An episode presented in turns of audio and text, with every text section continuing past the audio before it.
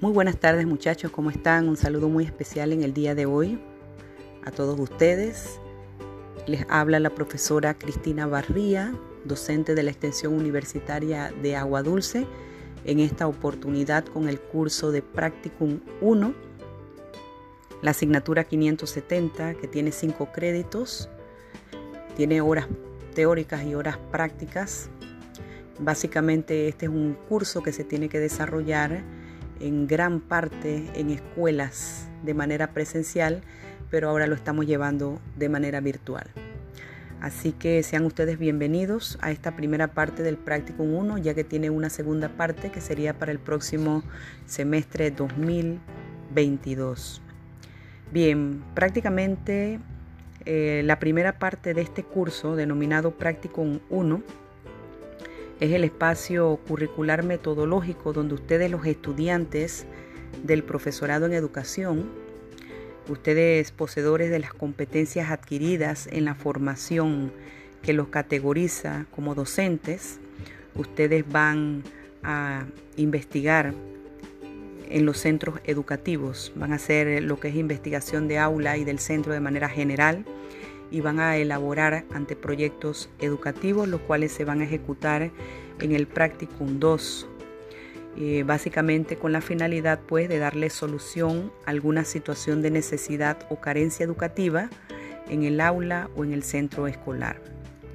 Bien, básicamente tenemos que son tres módulos que se van a desarrollar, los primeros dos Practicum 1 y el último módulo que es el número 3, que es la, es puesta en ejecución del proyecto, sería en el Practicum 2. Entonces esta es una experiencia básicamente muy compartida y dinámica entre el estudiante universitario y el facilitador de la cátedra, que en esta oportunidad soy yo, eh, y los posibles actores pues, del proyecto que se va a realizar eh, con la comunidad educativa de X escuela que ustedes hayan seleccionado. Para este curso, claro está, vamos a tomar en cuenta lo que es la asistencia. Tenemos la participación en talleres de producción, lo que es el trabajo individual y grupal y lo que es el trabajo final, que en la primera parte sería el anteproyecto y la memoria del curso, lo cual da un total de 100%. Asistencia 10%, participación en talleres de producción 10%, trabajo individual y grupal 25% y lo que es el trabajo final el 30%. La metodología, una exposición abierta y dialogada entre participantes y facilitadora. Eh, revisiones, corrección de las propuestas que ustedes presenten, eh, discusiones dirigidas y lecturas complementarias que vamos a estar colocando en la plataforma que vamos a estar utilizando para este curso que es la plataforma Classroom.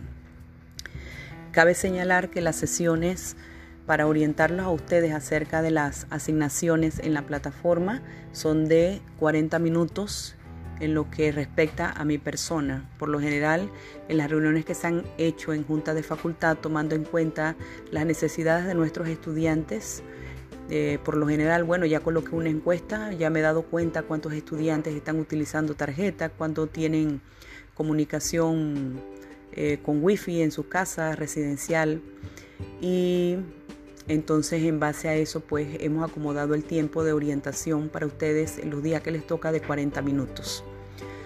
Bien, en la plataforma Classroom ustedes eh, mandaron la presentación, su tarjeta de presentación. Ese es un programa que se denomina Padlet. Es un programa que ustedes pueden utilizar con sus grupos de alumnos para hacer murales y investigaciones, se puedan hacer trabajos grupales e individuales. En esta oportunidad era un trabajo individual que usted tenía que enviar su tarjeta de presentación, colocar allí cuáles eran las expectativas del curso, una foto de perfil, su nombre y su apellido.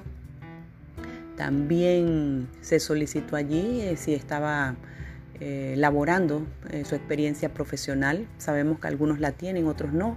Están en esos menesteres. Así que colocamos también el código QR del grupo para que usted vea la presentación ya de manera más, más amplia con todas las tarjetas de presentación de sus compañeros. Sé que hay algunos que se conocen, otros no. Y era muy importante pues esta autopresentación. En el día de hoy yo he subido, se han subido dos eh, dos asignaciones. Una está ligada al tema de la educación en derechos humanos y el otro tema está ligado a el Día Nacional de la Educación, que es el tercer miércoles de septiembre, donde hemos colocado allí un tutorial de cómo usted puede hacer un afiche de una manera sencilla utilizando el programa Word. Word.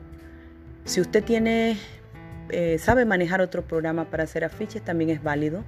Y la finalidad aquí es que usted haga su afiche en base a cuatro imágenes ligadas a educación y presente algunas frases, eh, algunas frases representativas pues eh, al día tan especial que es el Día Nacional de la Educación.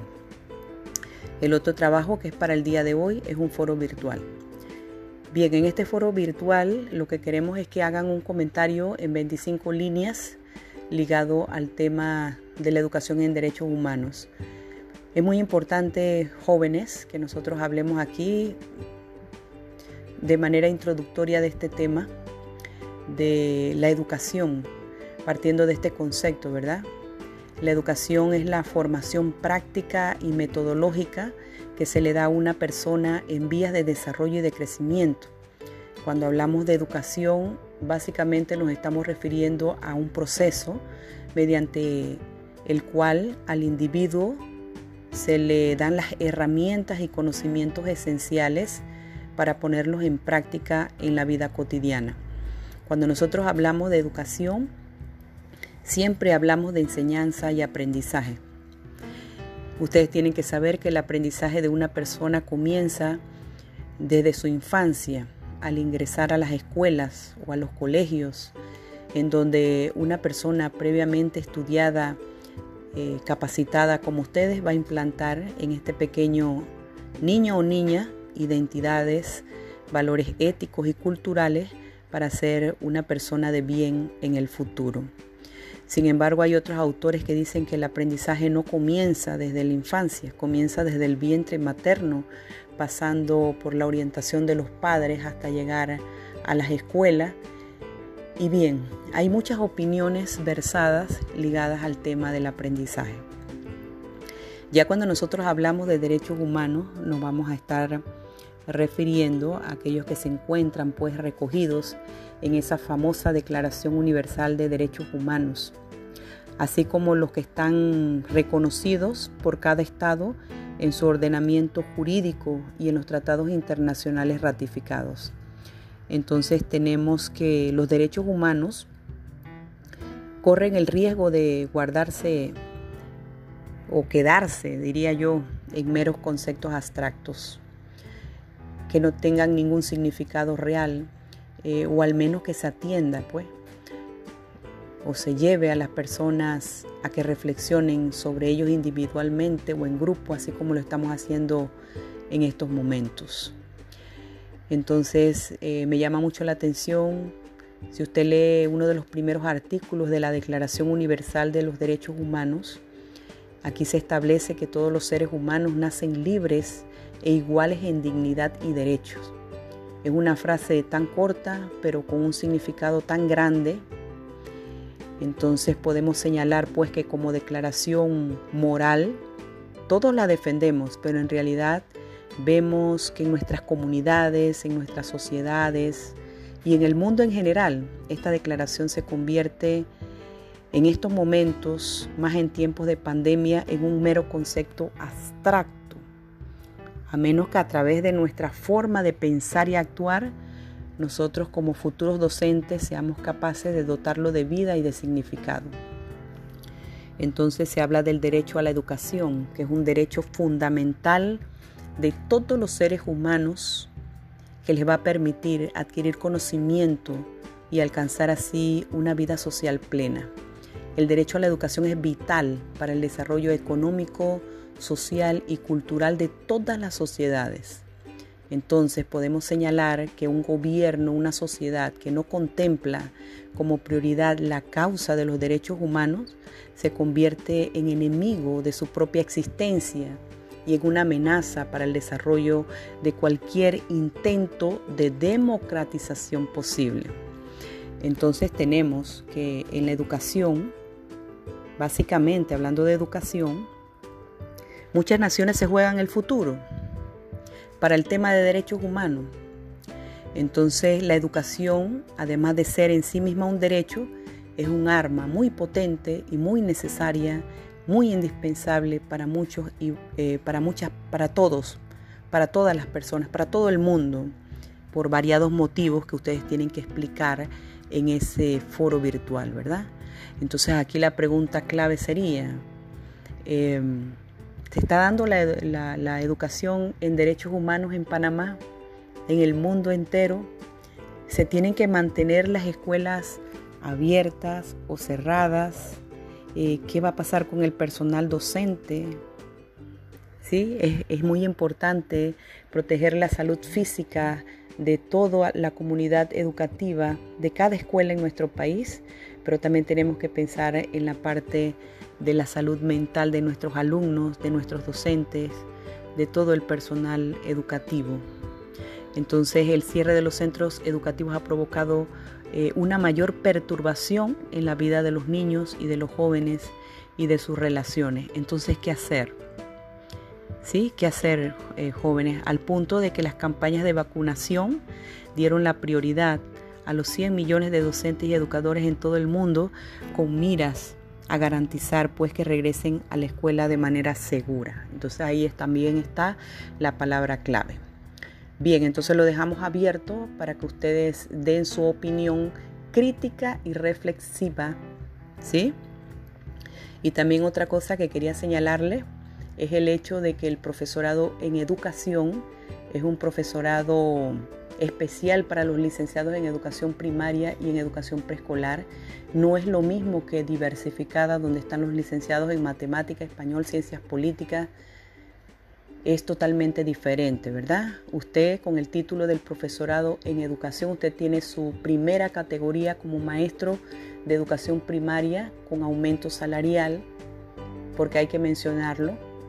Y usted puede aspirar con este profesorado en educación a ser profesor de educación media en la única escuela que tiene un bachiller pedagógico, que es la Escuela Normal Juan de Móstenes Arosemena, que vamos también a estar estudiándola en este curso. Bien, usted puede aplicar también como educador de como orientador de educación de educación media y de educación premedia en todos los colegios del país. Pero cuando se den las, las, ternas, eh, hay prelación de títulos, ¿verdad? Porque existe el licenciado en orientación educativa. Así que usted puede estar de acuerdo a la ley, todavía no han cambiado la ley, usted puede aspirar también a ser orientador en las escuelas de premedia y media académica. Y en la escuela normal también hay departamento de orientación educativa y profesional. Específicamente en la escuela normal usted puede aspirar a todas las materias que están contempladas dentro de lo que es el departamento de educación. Materias como didáctica general, materias como sociología de la educación, eh, laboratorio de aula, eh, materia de práctica docente, tenemos administración educativa, también tenemos allí la materia de legislación escolar, bueno, todas las materias ligadas a lo que ustedes han estudiado durante el, transcurso de todos estos años dentro de la Facultad de Ciencias de la Educación. Bien, así que los invito a que participen de este foro virtual y también a que diseñen pues su afiche de manera individual para entrega el próximo miércoles. Así que tengan un saludo muy especial en el día de hoy y cuídense. Nos vemos pronto.